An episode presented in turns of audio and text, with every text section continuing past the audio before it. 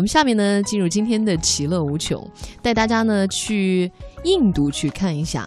呃，今天呢，嗯志强同学特别为我们准备了一篇印度的婚礼习俗，对，以备大家万一哈要到印度结个婚什么的，哎 你真是太贴心了。有备无患啊。呃，这个应该是你可能现在实现的可能性比较大一点哈，去娶个印度新娘，哎，那不错啊，满身都是黄金首饰，赚了。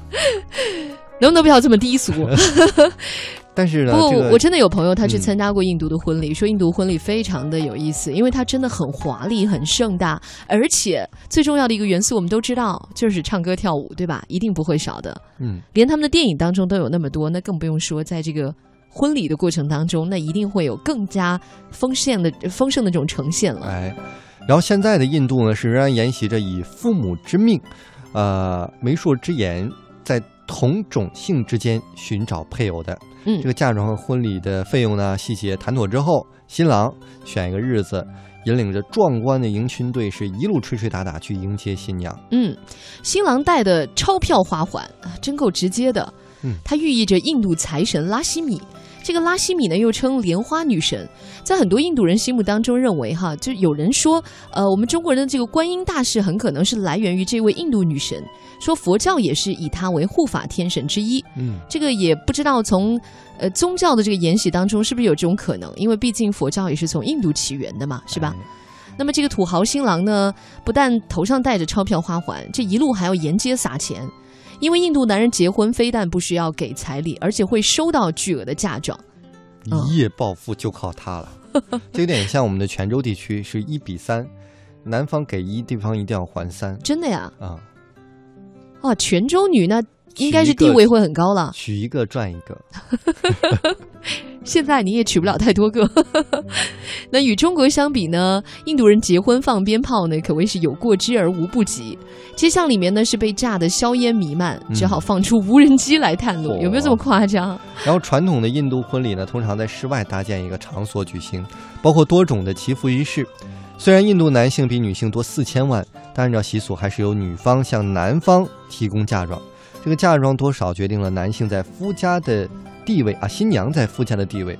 嗯随着印度经济的快速发展，婚礼的奢华度也与日俱增。近年来呢，婚嫁市场的行情达到了几十万美元，成为普通家庭不可承受之重，也导致了很多美女不能嫁出去。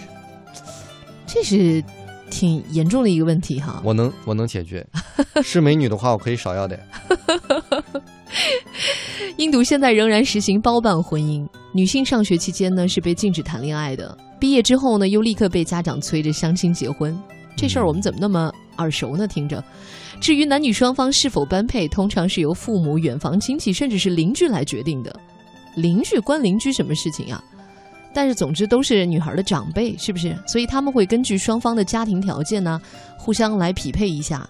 那新娘呢，手臂上有精美复杂的纹身的图案，这个好像我们在很多印度电影当中都能看到啊。现在很多时髦的青年在也也会在身上涂这个东西，叫它这。个纹纹身图案是在婚礼前一天才绘制而成的。对，有一些顽皮的女伴们会把新郎的名字隐藏在图案当中，然后在新婚之夜，新郎可以找到自己的名字，这也算是这个入洞房闹洞房的一个项目之一吧。有点像找鞋。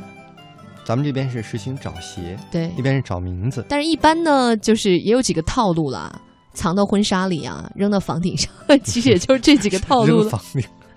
最就一般牛的，我见过找鞋 的房梁上吧。把那个鞋，呃，扎到了伴娘的头发里面，哎呦我天哪，这到底让人找着还是不让人找着啊？太牛了吧！我觉得这伴娘也是拼了。然后在印度呢，女性参加婚礼不戴个三五个金手镯，会被认为是没礼貌的表现。嗯所以亲朋好友呢也会以金饰作为礼物，增添喜呃喜气的气氛。嗯，根据印度的传统呢，家庭财产通常只会让儿子来继承。那女儿出嫁的时候收到的黄金以及其他的嫁妆，就是她能够从家里继承的所有的财富。那么新娘的父母希望用这些来保证她到夫家之后依然会有经济保障，至少能够享受和童年相当的生活水平。